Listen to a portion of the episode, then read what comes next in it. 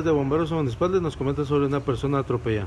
Efectivamente fuimos destacados a Novena Avenida y Quinta Calle de la zona número 2 de este municipio, donde se nos había informado de una persona que había sido atropellada por una motocicleta.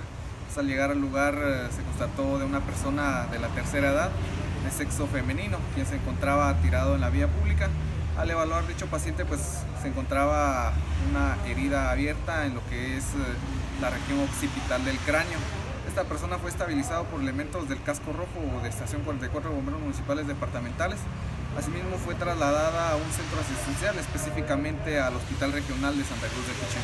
¿Se pudo identificar a esta persona oficial? Efectivamente, la persona corresponde al nombre de Catarina Ramírez, de 43 años, originaria de la aldea El, Palmar, San Bartolomé, Cotenango. ¿Recomendaciones oficial?